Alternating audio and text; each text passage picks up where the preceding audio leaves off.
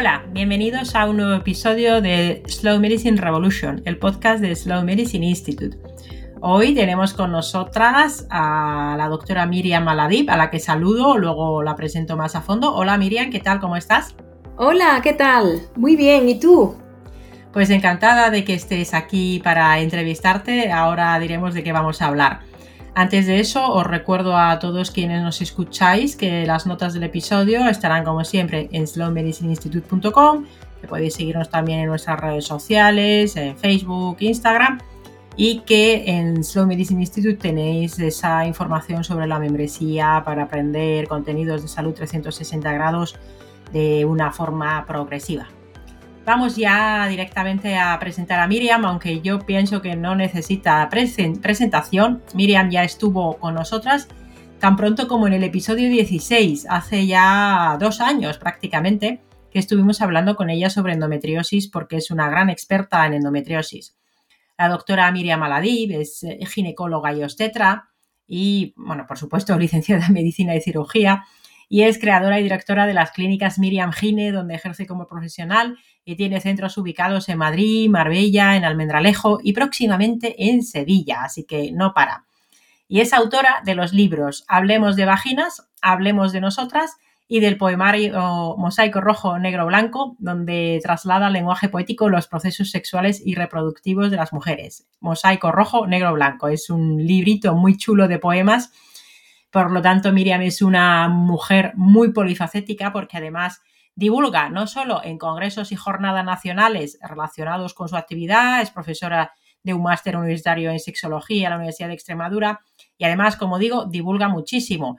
Y así es que tiene eh, más de 180.000 seguidores en TikTok y 113.000 en Instagram y se autodenomina como una ginecóloga rebelde. Y eh, su último libro, que es por lo que hoy Miriam también viene a hablarnos, aunque hablaremos seguro de otros temas también interesantes. Su último libro que yo tengo la suerte de prologar se llama Hablemos de adolescencia y como subtítulo y de sexo y de amor y de respeto y de mucho más. Así que bienvenida de nuevo, Miriam. Hola. eres súper productiva, súper polifacética. La verdad es que recomendamos mucho seguirte tanto en redes sociales como con tus libros. Eh, vamos, a, vamos a empezar ya a meternos en materia mm, porque invito a que escuchéis la primera entrevista que hicimos contigo en el episodio 16, pondremos el enlace ahí en las notas. Pero este último libro, hablemos de adolescencia. ¿Por qué un libro sobre la adolescencia? Bueno, eh, sí que es un libro sobre la adolescencia, pero no es para adolescentes solamente, sino para personas a partir de la adolescencia. Porque hay dos periodos eh, muy importantes en nuestra vida que va a, influenciar muchísimo en nuestra forma eh, de relacionarnos y en nuestra salud sexual. Una etapa eh, va a ser los primeros años de vida y la siguiente etapa va a ser la adolescencia. En estas dos etapas, eh, bueno, en el libro hablo de los trabajos de Prescott y de cómo influye en la forma de relacionarnos estas dos fases de, nuestra vida. Es muy importante desde el principio, pues saber eh, qué es todo esto ¿no? de, la, sexualidad humana y, y empezar bien. de hecho, cuando hay una adecuada educación sexual, incluso eh, los adolescentes atrasan eh, la, edad, la edad de inicio de sus primeras relaciones. Eh, ¿Por qué? Porque saben, saben más de, qué va todo esto y a qué se exponen y, cómo, cómo hacer las cosas sin dañar ni ser dañados. Creo que esto es lo fundamental en la educación sexual. No hacer daño ni a, ni a nadie ni a ti mismo, ¿no? Hoy en día, por lo que estás diciendo, hablas sobre que si hay una adecuada información, al contrario de lo que se podría pensar, porque hay gente que dice, bueno, ¿cómo les vamos a hablar sobre esto? Porque a ver si se van a interesar y entonces se van a meter. Eh, ¿Cuál es la edad? Eh, ¿Tú sabes cuál es la edad actualmente a la que se inician las relaciones sexuales, tanto los chicos como las chicas? Mm, ¿Y consideras que hay una hipersexualización de la infancia demasiado precoz? Bueno, la edad de inicio no sé cuáles son las últimas estadísticas, pero cada vez se va adelantando más. Y esto es porque la educación sexual que se da es muy mecanicista, muy basado en enseñar a cómo poner un preservativo y poco más. Se habla siempre de los riesgos que conlleva el sexo, de la parte negativa del sexo, pero nunca se habla de la parte positiva, de los vínculos saludables, del amor, del placer. Em, del respeto, de la responsabilidad, no se habla de nada de esto, solamente de, uy, cuidado, esto es malísimo, eh, esto te puede dar enfermedades, te puede dar em, eh, un embarazo no deseado, vale, esto también hay que decirlo, ¿no? Pero si solo nos centramos en la parte negativa del sexo y deslindamos la sexualidad de la parte afectiva, emocional y todo esto, eh, la curiosidad innata de, de los adolescentes pues no va a ser cubierta y van a buscar información donde sea. Y claro, ese donde sea muchas veces pues eh, va a ser Internet y, en Internet ya sabemos que en cuanto pones la palabra sexo pues te aparece todo lo que va detrás de la cultura del porno y toda esta serie de cosas, ¿no? Entonces, claro, eh, acaban entendiendo la, sexualidad eh, de una manera totalmente distorsionada y esto lo único que puede traer es, eh, pues eso, estos conceptos que aparecen hoy día de la hipersexualización que ya comienza desde la, desde la infancia, ese fenómeno que ya alertan desde hace tiempo los sociólogos, ¿no? esa imagen de la mujer como, como una cosa, ¿no? Eh, esa cosificación femenina se ha acentuado muchísimo y, bueno, todo esto está haciendo muchísimo daño, ¿no? Y eh, incluso, eh, bueno, si te paseas un poquito por TikTok, puedes ver cómo em, se va asumiendo esa, esa, esa noción, ¿no? De que en la sexualidad somos las mujeres consideradas como, como cosas, ¿no? Eh, bueno, pues todo esto es malo para, para, mm, para, entender así la sexualidad desde estas edades, pues desde luego va a influenciar muy negativamente, ¿no? Y luego no solo eso, sino a nivel, eh, en el libro también se habla de la salud sexual eh, más allá de, lo que es el, coito y todo esto, ¿no? Sino se habla también, por ejemplo, del dolor con la regla, del dolor con las relaciones sexuales. es importante saber qué es normal y qué no es normal.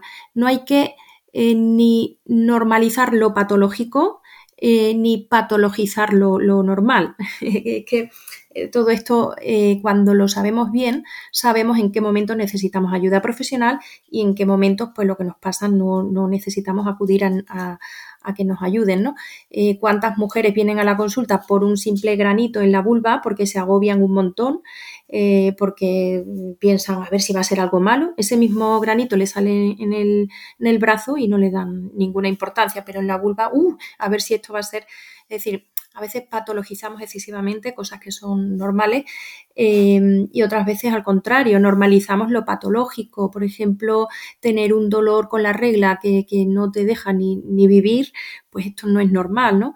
No podemos normalizar esto. Cuando necesitamos ayuda profesional tenemos que saberlo, eh, no conformarnos con el malestar y, si nos dicen, no, está todo bien, bueno, pues tienes que ir a otro sitio que, sepan eh, ayudarte, ¿no? Y, o sea, no hay que ir por todo a, que te ayuden ni, ni, todo lo contrario, o sea, estás muy mal y, te aguantas, ¿no? Con, ese malestar.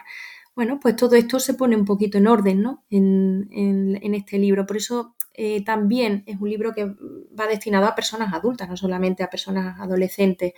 Eh, yo me encuentro con muchísimos problemas en la consulta eh, de mujeres que vienen con ese problema que se ha fraguado ya desde la adolescencia, ¿no? Y han llevado eso, esa carga pesada toda, toda una vida, ¿no? O sea que diríamos que la adolescencia es un momento magnífico para sentar unas buenas bases para luego tener una sexualidad saludable, una sexualidad bien integrada a lo largo del resto de la vida y hacernos adultos y adultas funcionales, ¿verdad? Oye, una curiosidad, hablas de la consulta. Las adolescentes van a la consulta normalmente acompañadas, me imagino, ¿no?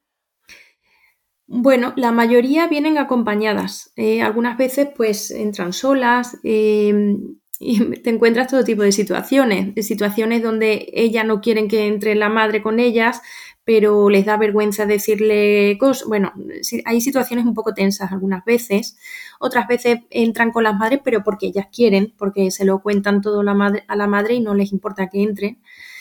Y, otras veces pues lo, consensúan con la madre y la madre se queda fuera y ellas entran, hay de todo. Eh, lo que sí, eh, si vas a venir con, con, una chica adolescente, con tu hija adolescente a la consulta, es mejor que, hables con ella antes de entrar y preguntes, oye, ¿tú quieres que esté, que no esté? para que se sienta libre para, poder expresar todo. Claro, eh, hay que ponerse en, el, en el, lugar del adolescente. O sea, mm, hay ciertas cosas que delante de tu madre puede ser que te dé mucha vergüenza, ¿no? Y luego el caso que no cuentan cosas, cuando no entran con las madres porque quieren estar ellas solas, no te creas que cuentan ahí unas cosas del otro jueves, ¿sabes? Pero para ellas pues les da mucha vergüenza y hay que entenderlo también. Bueno, todo esto es bueno consensuarlo antes de entrar en la consulta para no dar lugar a situaciones un poco incómodas, ¿no? Para, para todas las partes. ¿Y tú consideras que sería necesario que las adolescentes empiecen a ir a la consulta? En este caso, lógicamente, ginecología, ya desde algún momento concreto o si no hay problemas no sería necesario? ¿Cuál sería la recomendación?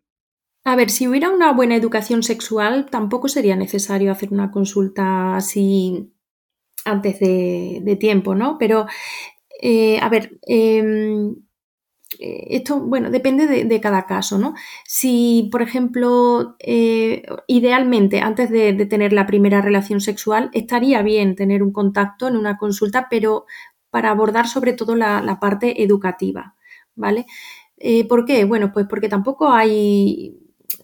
La educación sexual está muy, muy pobre, ¿no? En, en los institutos, pues tampoco se enseña eh, realmente ¿no? Lo, que es eh, educación sexual eh, desde una perspectiva amplia y desde una perspectiva que, que rompa todos estos estereotipos y todos estos tabúes y todos los mitos que hay detrás. ¿no? Entonces, bueno, puede ser aprovechada una, consulta para, para, abordar la parte educativa. No hay nada así establecido, quiero decir, protocolizado ni nada de eso. También depende de dónde la vayas a llevar, ¿no? Si vas a ir a, yo qué sé, a, un profesional que se dedica más a la parte ginecológica pura y dura y la parte educativa no la integre mucho en la consulta, pues tampoco va a ayudar mucho, ¿no? Pero bueno, eh, si vas a, algún profesional que esté más comprometido con esa parte ¿no? educativa, pues puede ser que le, sirva de gran ayuda, ¿no?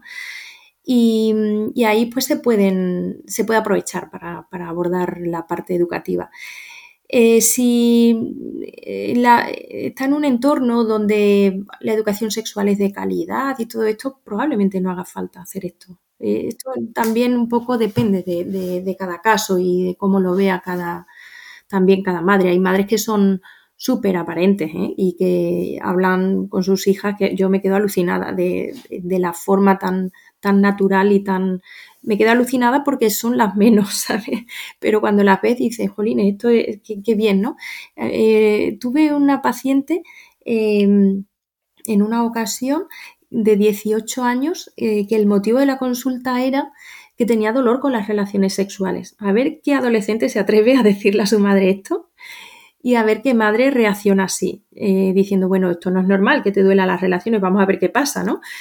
Eh, muchas madres pues mm, a lo mejor reaccionan, bueno, pues eso será eh, al principio normal, otras a lo mejor se enfadarán, pero tú qué haces haciendo estas cosas? Es decir, la reacción lógica sería, bueno, vamos a ver qué, qué te está pasando para que te ocurra esto, ¿no? Y a mí me sorprendió mucho, gratamente, ¿no? Que, dijera esa madre Jolines, pues si le duele eh, las relaciones sexuales, a ver qué le está pasando, vamos a llevarla a una consulta, ¿no? Eh, lo que tenía esa chica al final era un problema de, primero se descartan causas orgánicas, que no sea por una infección, por un por una cualquier eh, patología dermatológica de la vulva, en fin, se descartan causas orgánicas y si no hay causas orgánicas y ves perfectamente que lo que está haciendo es una contracción involuntaria de los músculos del suelo pélvico, pues dices, vale, pues se trata de un problema funcional y bueno, en este, en este caso en concreto eh, la derive a la fisioterapeuta de suelo pélvico y se le resolvió el problema. Em, claro, esto si vas a un sitio y te dicen, no, está todo bien, fuera. A ver, está todo bien dentro de la ginecología, pero tiene un problema funcional que a lo mejor no lo resuelve la ginecología, pero sí la fisioterapia de suelo pélvico, ¿no? Esto también hago hincapié en el libro, oye, si te duele algo, eso no es normal, habrá que buscar la solución, ¿no? Bueno, pues este caso se resolvió de esta forma. Si esta chica, pues eh, el, otro extremo que yo me he encontrado, eh, este, este, caso es muy, muy dramático, ¿vale? No es lo normal tampoco, pero para que tú veas el otro extremo. Eh, mujer de 50 años que nada más sentarse en la consulta se pone a llorar. Y bueno, yo, ¿qué le pasa? ¿Qué le pasa y tal? Y me dice, es que qué vergüenza, qué vergüenza venir aquí. Es que yo creo que eso, eso lo tengo mal. No se atrevía ni a nombrar sus genitales ni nada. Es que creo que eso lo tengo mal. ¿Pero qué, qué le pasa?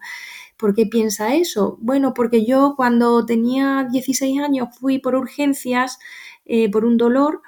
Por lo visto a la mujer le, le cascaron una ecografía transvaginal, no había tenido ninguna relación sexual ni nada, eh, un montón de gente en esa sala de urgencias y incluso se llevó una cachetada en el, eh, en el culo de, por parte de, una auxiliar que le dijo, ya eres mayorcita, anda. Pero que me estás contando, madre sí, este es el caso extremo, no es normal esto, ¿eh? tampoco es una cosa que se vea todos los días, pero bueno, esto le ha sucedido a una mujer que ha venido a mi consulta y lo cuento tal cual, ¿vale?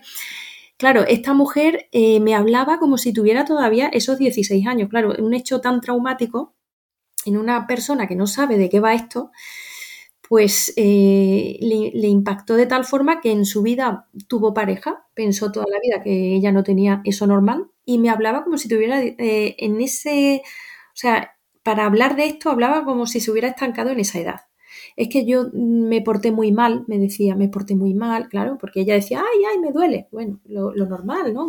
¿Cómo no le va a doler, ¿no? Y, bueno, eh, pues eso le, generó un vaginismo de por vida. Eh, esto de haber sabido ella, eh, pues hubiera plantado allí, ¿no? Oye, a mí que esto no, no, no es normal, ¿no? No se me puede obligar a una ecografía transvaginal y de esta manera. Y si es mm, imprescindible, que no, seguramente que no lo es, ya habrá otras fórmulas, ¿no? Si hace falta, pues se hace una ecografía em, abdominal o incluso en algunos casos se puede hacer transrectal si no queda más remedio, pero en un entorno que sea seguro, eh, que esté tranquila, con su madre al lado, y que le coja de la mano, no sé, eh, en otras circunstancias que no, que no sean así de traumáticas y tan frías y tan bueno, esto es el, caso extremo, ¿eh? no, no quiero decir que esto ocurra habitualmente, pero eh, se ha dado también esta circunstancia y bueno, igual que cuento un extremo, cuento el otro, ¿no? Y entre medios, entre un extremo y otro, pues nos encontramos todo tipo de, situaciones. Pero cuando una cosa no la resolvemos en su momento, eh, a nivel de, salud sexual, puede tener un impacto en, o sea, en tu vida relacional incluso. O sea, esta, esta mujer, a lo mejor otra mujer en esta misma circunstancia, pues hubiera reaccionado de otra manera y hubiera, pero en este caso, pues por su forma de ser, pues a lo mejor eh, es una persona muy tímida y no se atrevió a decir nada ni, y se cayó eso y se, se quedó ahí y no tuvo en su vida una pareja ni, nada y pensó que es que ella tenía eso mal, como ella decía. Pues eh, vaya, tremenda historia, porque al final parece que efectivamente todavía falta mucha información, hay muchos tabús todavía, parece que de ciertas cosas, aunque luego de otras se habla con total apertura, de otras muchas mm, parece que no se puede hablar tanto. Luego también están los miedos que tienen los padres, las madres, los propios adolescentes eh, por ejemplo, muchos padres y madres eh, les da mucho miedo los embarazos no deseados. Las enfermedades de transmisión sexual mm, quizás eh, preocupan a los, curiosamente, muchas veces preocupan menos a los, a los, a los progenitores que los embarazos no deseados, pero realmente las enfermedades de transmisión sexual también son un problema. Y luego em, parece que no preocupa tanto quizás la educación sexual desde el punto de vista de la importancia que son las emociones, el conectar eh, con una misma, eh, este tipo de cuestiones, vamos a decir, más, eh, más emocionales, ¿verdad? Em, y luego todo lo que es la conducta con otras personas, ¿no? ¿qué, piensas tú que es realmente lo más, no sé, cómo decirlo, preocupante y qué es lo que, lo que quizás, a lo que quizás menos atención se presta hoy en día. Si, si pensamos en el componente fisiológico de los embarazos no deseados y de las enfermedades de transmisión sexual y luego toda esa parte de educación emocional. ¿Cómo dirías que está, está la, la, preocupación y qué es lo que de verdad está peor en cuanto a información y a, y a tratamiento? Yo creo que es la visión eh, tan eh, reduccionista de la sexualidad es el problema. Eh, se, ve de una forma, a ver, la sexualidad es un aspecto central en el ser humano desde que nace hasta que muere, esto no lo digo yo, lo dice la OMS, solo que se va expresando de formas diferentes a lo largo de toda tu vida. Pero en el imaginario colectivo, sexualidad es sinónimo de coito, de, y luego, dentro de que es sinónimo de coito, pues eh, está ahí, siempre en cada sociedad hay un tipo de sexualidad que se llama la sexualidad normativa. Normativa significa que es algo eh, por lo que nadie te cuestionaría nada, ¿no? Es decir, si tú eres heterosexual, nadie va a cuestionar nada, ni va a decir, hola, eres heterosexual, ¿no? Aunque ahora estamos, tenemos más apertura de mente y vemos mm, más normal otras cosas, pero todavía no es lo mismo. Es decir, tú dices soy heterosexual y nadie te dice nada. Y, no, sabes que no te va a cuestionar nadie. ¿no? En cada sociedad hay una, digamos, una, sexualidad normativa. Em, y la única diferencia que hay entre la época de nuestras abuelas y nuestra época actual, y bueno, si entendemos esto bien, entendemos todos los estereotipos, todos los mitos y tabúes en cada una de las etapas de la vida, en la época de nuestras abuelas, sexualidad era sinónimo de reproducción. Y ahora en nuestra época la sexualidad es sinónimo de placer. Pero tanto antes como ahora, la mujer eh, tiene el rol de objeto y el hombre de sujeto. Es decir, eh, antes éramos objetos de reproducción, de ahí deriva eh, ese estereotipo de mujer ideal como la mujer casta que se mantiene virgen hasta el matrimonio y le da hijos al varón. Y ahora, como somos objetos eh, de placer, porque sexualidad ahora es sinónimo de placer, el, estereotipo es la mujer hipersexualizada y lineal, y lineal porque siempre está hipersexualizada en todas sus etapas de la vida, en todas las etapas del ciclo hormonal, siempre igual, ¿no?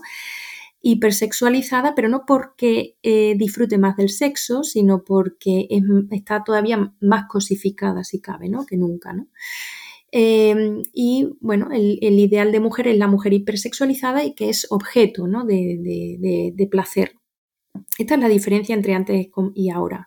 Por eso antes, por ejemplo, el juego, cuando decimos es que los adolescentes de ahora antes no éramos así, esto siempre ha pasado. En todas las sociedades y en toda la, eh, eh, la historia siempre ha habido ese choque. Uy, es que los adolescentes, pero a ver, los adolescentes son como son porque los adultos de ahora somos como somos. Es decir, esto no, los adolescentes que no, no, no, van separados del resto de la sociedad. Si ahora el estereotipo de mujer es la mujer hipersexualizada, pues los adolescentes que están pues más hipersexualizados que, antes. Em, si antiguamente eh, los juegos infantiles de las niñas eran jugar a los muñecos y a que planchaban, a las cocinitas y eso, pues ahora ¿a qué juegan? A todo el rollo este de hipersexualización. Eh, date una vuelta por TikTok y las ves pues haciendo sus, eh, sus bailecitos que son, si escuchas las letras de las canciones, tiene, tiene tela la cosa, ¿sabes? O sea, van asumiendo ese estereotipo de, mujer hipersexualizada desde la, adolescencia. o sea, desde la adolescencia, ¿no? Desde la infancia. Y claro, pues eh, el resultado es lo que tenemos. Pero curiosamente, eh, o sea, tenemos como un doble, como un doble rasero en la infancia de las niñas.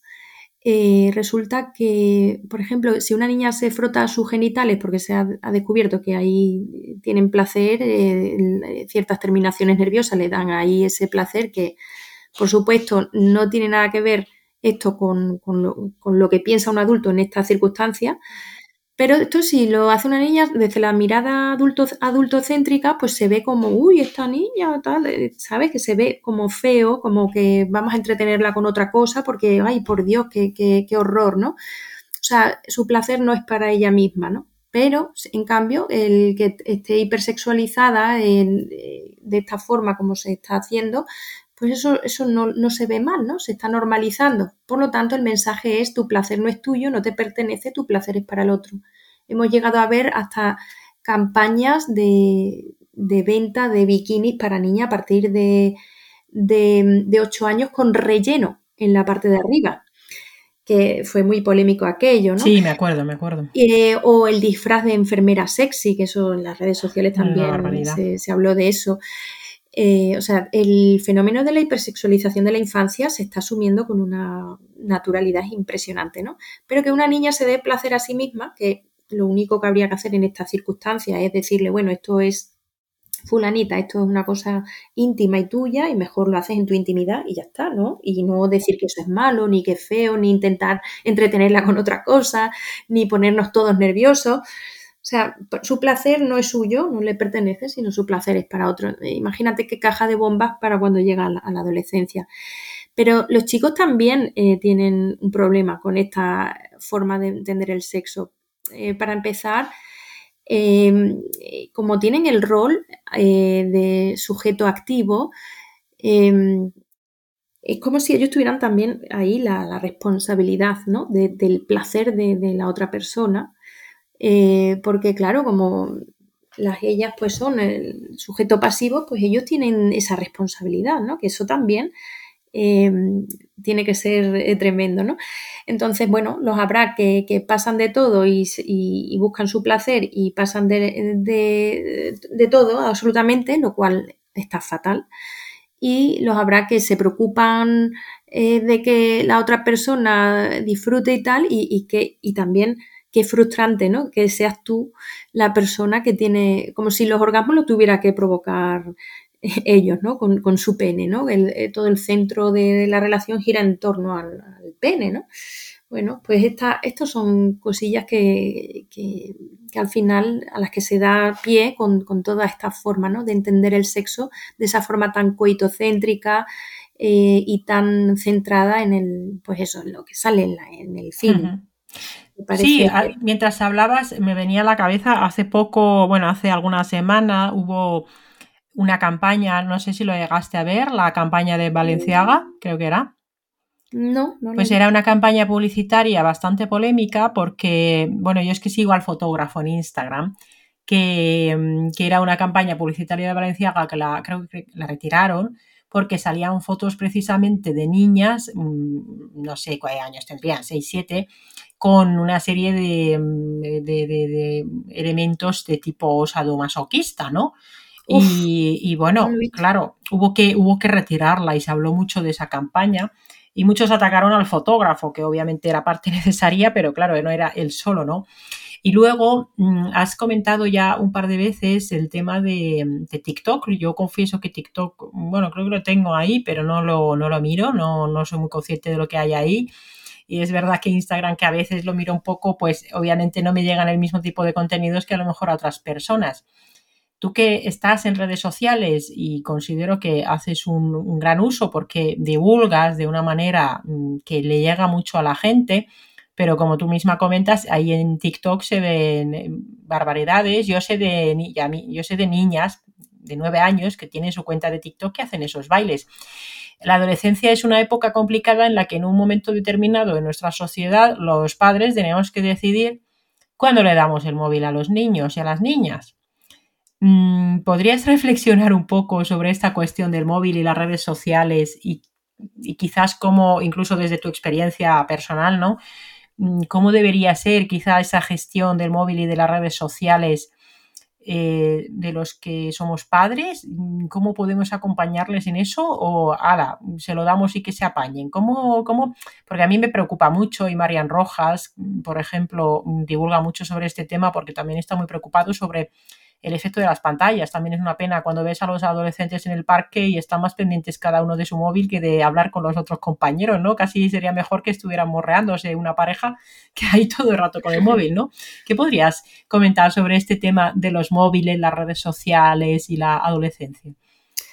Pues la verdad que es un tema muy complejo y hay, hay mm, dos teorías. Eh, quienes dicen que eh, cuanto más tarde mejor. Eh, y quienes dicen todo lo contrario, que dicen, no, mejor desde bien pronto para, para ir, eh, porque así puedes, digamos, educar, ¿no? Y cuando ya tienen una edad y le das el móvil, no puedes estar con los controles parentales igual que cuando son pequeños, ¿no? Yo creo que cada circunstancia habría que ver cada caso, ¿no? no creo que se puedan sacar conclusiones generalizadas para todo el mundo igual, pero sí que a mí también me resulta eh, preocupante porque no ha habido otra generación igual, ¿no? Para poder, si esto, si eh, los móviles, si nosotras, por ejemplo, hubiéramos crecido con los móviles, pues sabríamos más los pros, los contras y todas estas cosas, ¿no? Pero es que esta es la primera generación que desde tan temprana edad están creciendo con las pantallas. Entonces tampoco tenemos una experiencia como para saber hasta, hasta dónde, eh, cuál es la edad ideal. Es complicado. Yo la verdad que no me atrevo a dar ningún tipo de sentencia a una pregunta tan compleja y que creo que habrá mucha variabilidad interindividual. ¿no? Eh, dependerá también de, la educación que se le dé de la presencia que tengamos con nuestros hijos, ¿no? Si, estamos muy, muy pegados a ellos y vamos viendo todo muy de cerca y tal, pues a lo mejor se puede dar más, más, más licencias, ¿no? Que si no estamos muy presentes y no sabemos por dónde andan con, con las pantallas, ¿no? no sé, eh, a mí me, pasa igual, ¿eh? que me resulta preocupante, pero no, la verdad es que no me considero como para poder, eh, como para poder dar con la tecla y dar una recomendación así generalizada, ¿no?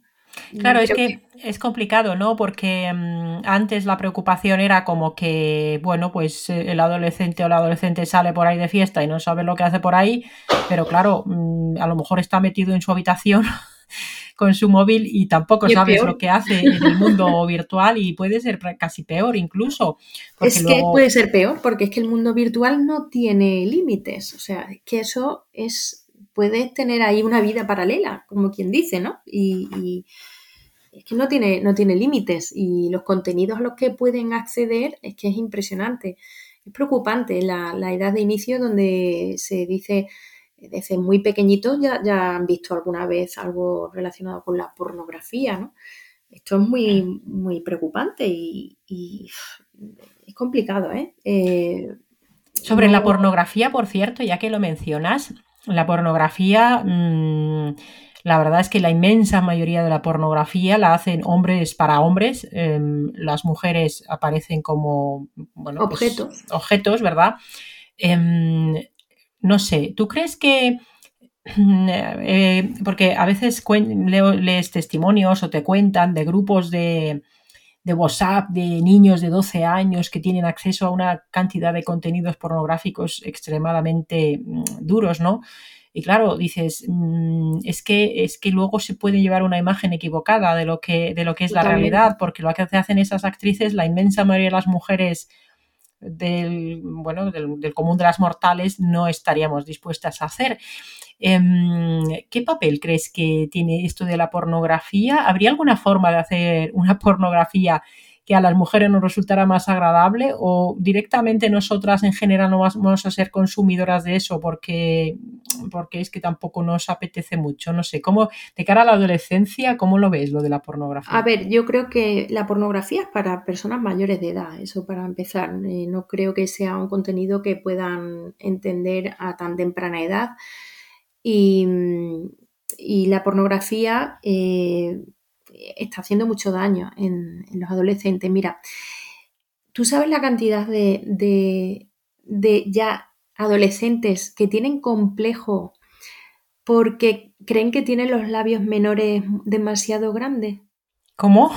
Los, labios menores, que a mí ya no me gusta decirle menores, me gusta decirle labios internos, porque no tienen por qué hacer honor a su nombre. Los labios menores o los labios internos pueden sobresalir sobre los mayores, ¿no? Y es una cosa muy normal, o sea, yo que no lo veo raro, ni anormal, ni nada, ¿no? Es muy frecuente además. Eh, pues la cantidad de adolescentes que tienen complejo porque tienen los labios internos más, más grandes de la cuenta, según dicen ellas, que yo no los veo más grandes de la cuenta. Pero es que yo he tenido pacientes que han venido con sus madres, porque la madre también piensa que es verdad que su hija tiene razón, que esto no es normal, tiene los y he visto los labios, mm, mm, digo, pues son normales. Pero todo esto viene del tema del porno. O sea, eh, hay una desconexión con, la, con, la, con el propio cuerpo impresionante. Mira, cuando salió esta estadística no hace mucho que decían un porcentaje enorme ¿no? de, chicas jóvenes que tenían sexo sin deseo, a mí no me, extrañó nada que la gente decía, hola, ¿cómo es posible? Pero sin deseo sexual y cómo... Eh, bueno, pues a mí no me extrañó nada porque es que el, formato de, o sea, por el estereotipo estamos diciendo, ¿no? Las mujeres estamos aquí como para como ser objetos de placer que más da el placer que, el placer que tú tengas. Si, si eres el, el receptáculo, ¿no? Eres el, objeto pasivo. Pues eh, una misma, pues eh, bueno, eh, esto viene del porno, esto de creer que los labios internos tienen que ser muy pequeños. el rasurado integral, yo cuando le pregunto, que casi todas las jóvenes lo, hacen, se, quitan todo, todo el Todos los pelos. Sí, sí. Yo les pregunto por qué lo hacen y a mí me molaría mucho que me dijeran porque me da la gana porque estoy mejor así y me, resulta cómodo por lo que sea. A, mí me gustaría que me respondieran eso, ¿no? Entonces diría, bueno, pues es muy respetable y ya está, ¿no? Pero no, me dicen por asco o por vergüenza. O sea, qué asco tener pelos ahí. O qué vergüenza tener pelos ahí. Pero vamos a ver, eh, ¿cómo te puede dar asco eh, tus genitales, ¿no? El vello que tengan. Les da asco el, el flujo, la menstruación, sale, claro, todos los medios, no solo el porno, ahora mm, simplemente hablas de la regla, los anuncios de, compresas y todo esto siempre te hablan, porque neutraliza el olor, porque el olor, el como si fuéramos una fosa séptica y tuviéramos que ponernos ahí algo para neutralizar ese olor tan horrendo, ¿no? Que podemos desprender. Fíjate, ese patrón que digo de mujer lineal e hipersexualizada te desconecta hasta de tu propia ciclicidad normal, ¿no? Es decir, cuando tú tienes la regla, normalmente, que oye, que si te apetece, chapo, no pasa nada. No es, no es nada malo, ¿no? Pero generalmente las mujeres no tenemos ganas de marcha cuando tenemos la regla, no tenemos ganas de, no sé, necesitamos un poquito de más descanso extra o no sé, no, normalmente, ¿eh? Y si no es así, no es nada malo, mejor para ti, pero que no, que no, lo normal es, eso, ¿no? Lo habitual, digamos no lo normal. Lo habitual es que no nos apetezca eh, estar de marcha y estas cosas. Sin embargo, en los anuncios de compresas siempre salen como que es el momento del ciclo donde todo el mundo tiene ganas de hacer el pino, bailar como loca, irse a la discoteca y mover el culo como si no hubiera un mañana. A ver, y llevar unos, pantalones y unos pantalones cortos que parecen bragas, ¿sí? Son blancos y, con medio culo fuera.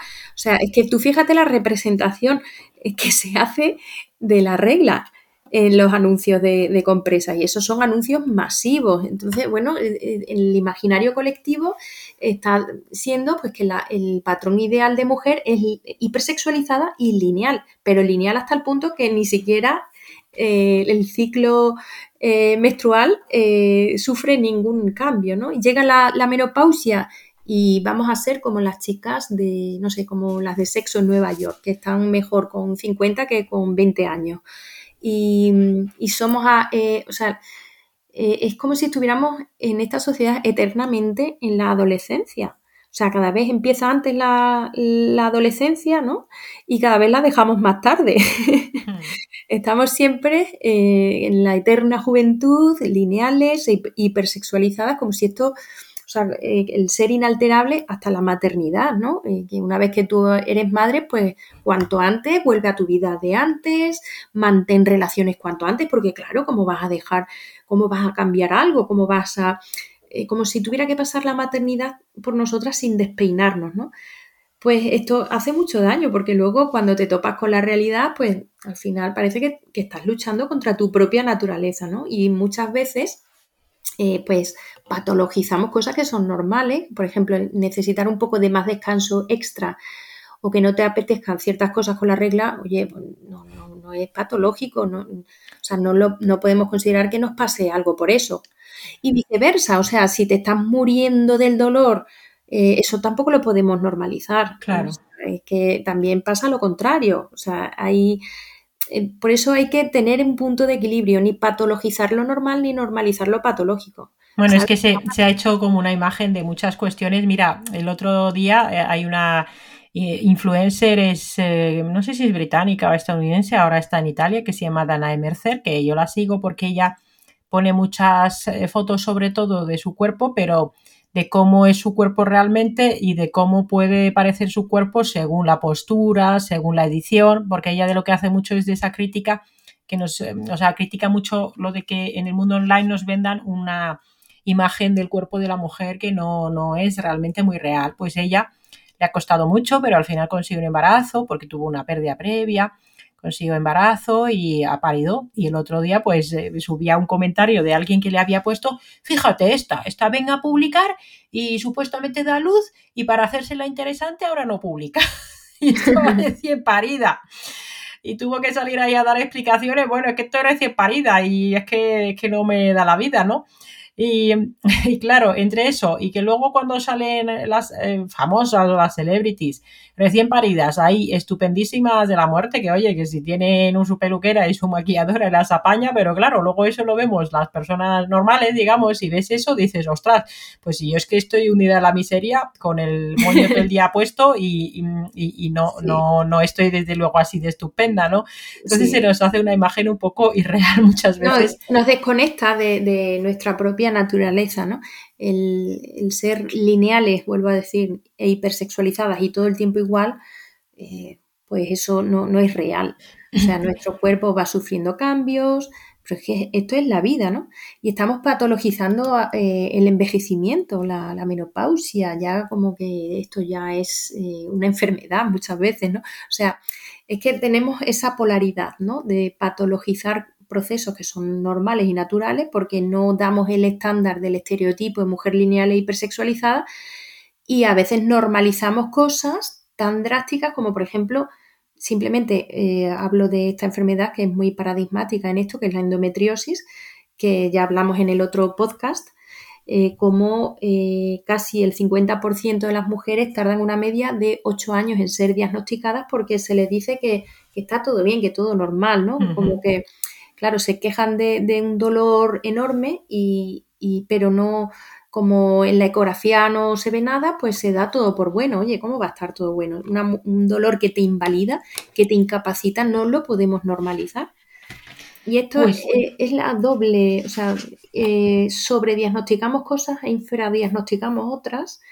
Y va e, este sobre e infradiagnóstico de problemas eh, está muy relacionado con este estereotipo de mujer lineal e hipersexualizada. Y por eso en el libro hablo mucho también de eso, ¿no? del dolor de la regla, de la ciclicidad, de esa fina línea que separa entre la ciclicidad normal y, la, y la, el síndrome premenstrual, ¿no? O sea, eh, el síndrome premenstrual ya eh, es porque ya, ya, es patología, ¿no? Pero eh, no podemos la ciclicidad normal de nuestros procesos, que esté con una energía diferente en una fase del ciclo a la otra fase del ciclo, esto no lo podemos patologizar. Entonces, muchas veces esa fina línea que separa lo normal de lo patológico está un poco en la, lectura que hacemos de lo que nos pasa. Pero si comprendemos nuestro cuerpo, eh, probablemente vamos a tener un equilibrio mayor en este sentido y no vamos a caer en, esos, en esas polaridades, ¿no?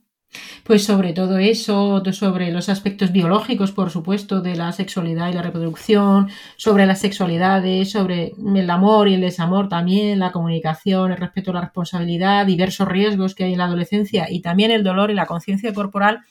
Hablas, habla Miriam, la doctora Miriam Aladí en su libro Hablemos de adolescencia y de sexo y de amor y de respeto y de mucho más. Súper recomendable. Ya digo que yo tengo la fortuna de haber hecho, de haber escrito el prólogo y por lo tanto tuve acceso al texto y a las magníficas ilustraciones porque el libro viene muy bellamente ilustrado también. Esto también hay que decirlo. Eh, Miriam, em, estamos ya acabando.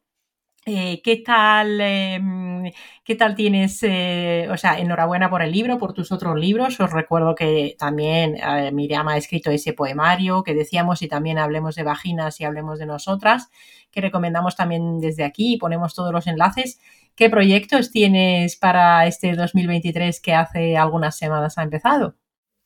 Bueno, pues eh, sigo formando el equipo multidisciplinar, que era mi sueño, hacer un equipo multidisciplinar para atención a la salud sexual femenina, eh, poniendo cada cosa en su sitio, porque muchos problemas eh, de las mujeres pues se tornan bastante complejos en su manejo cuando se sale de, de o sea, siempre las las ciencias de, la salud, bueno, y en general todo el conocimiento humano, cada vez nos vamos superespecializando más, cada vez en un campo más pequeño, y esto mm, hace que en muchas ocasiones eh, esa sobreespecialización que tenemos, que está muy bien por un lado, pero por otro lado a veces pues, dejamos de ver al ser humano como un todo y hay veces que empezamos a rebotarnos las pacientes de un sitio para otro, ¿no? No, esto no es de ginecología, esto es de urología, el urologo, no, esto no es de urología, esto es de medicina interna, el otro, y así, vamos.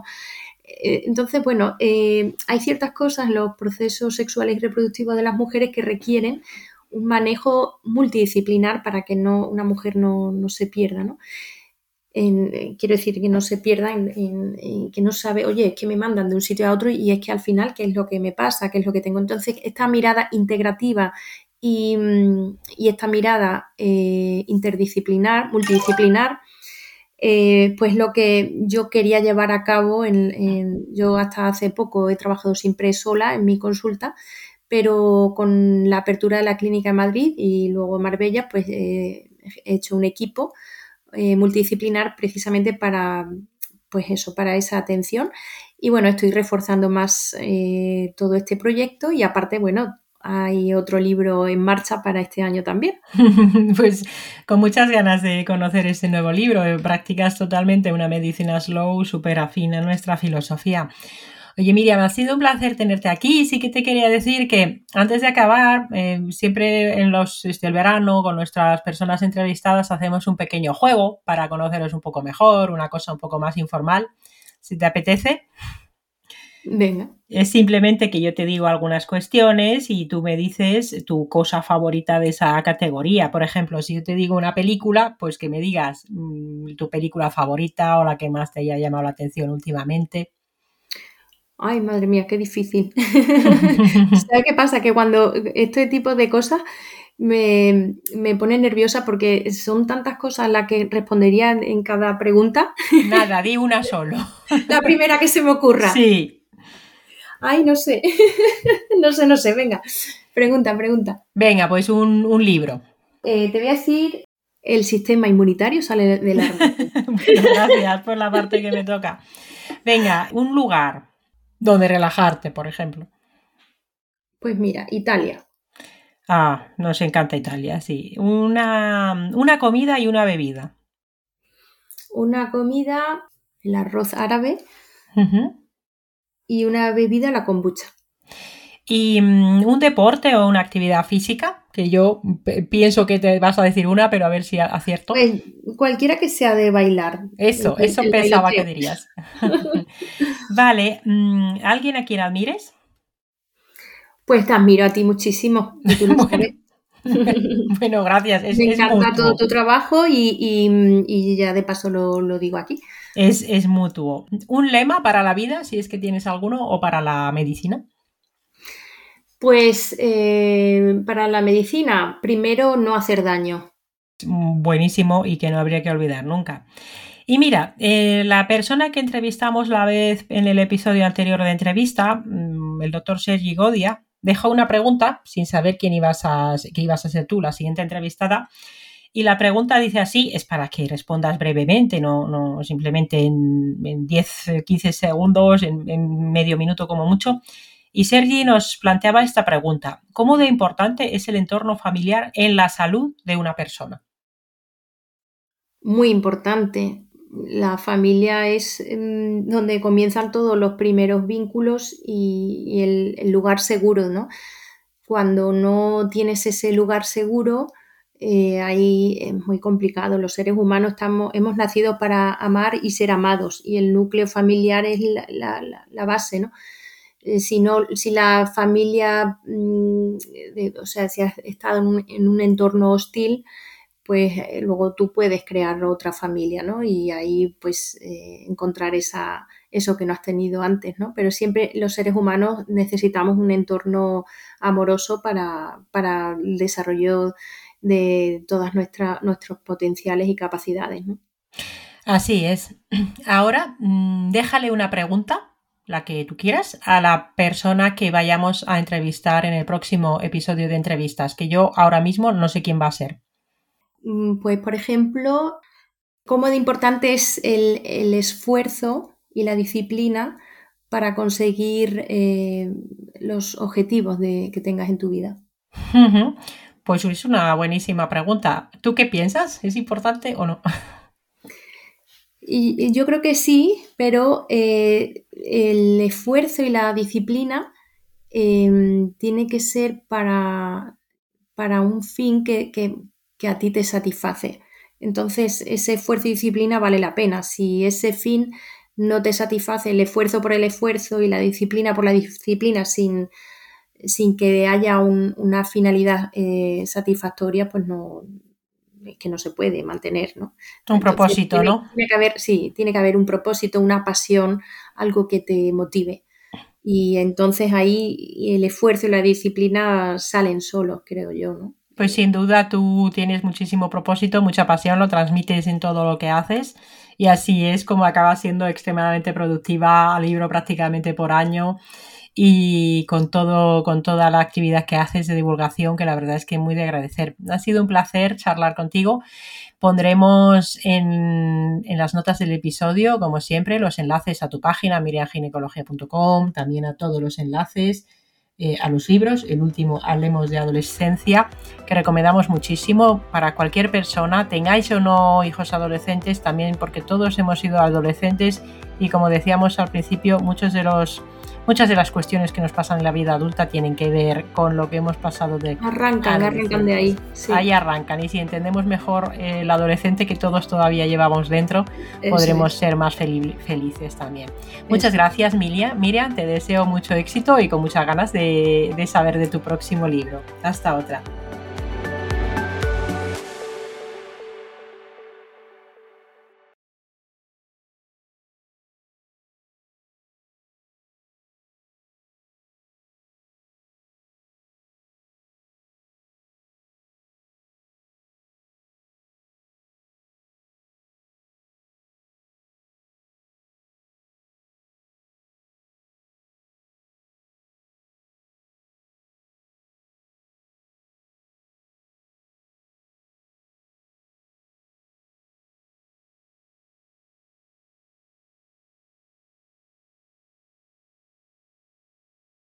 Muchísimas gracias, Ari. Ha sido un placer, como siempre, hablar contigo.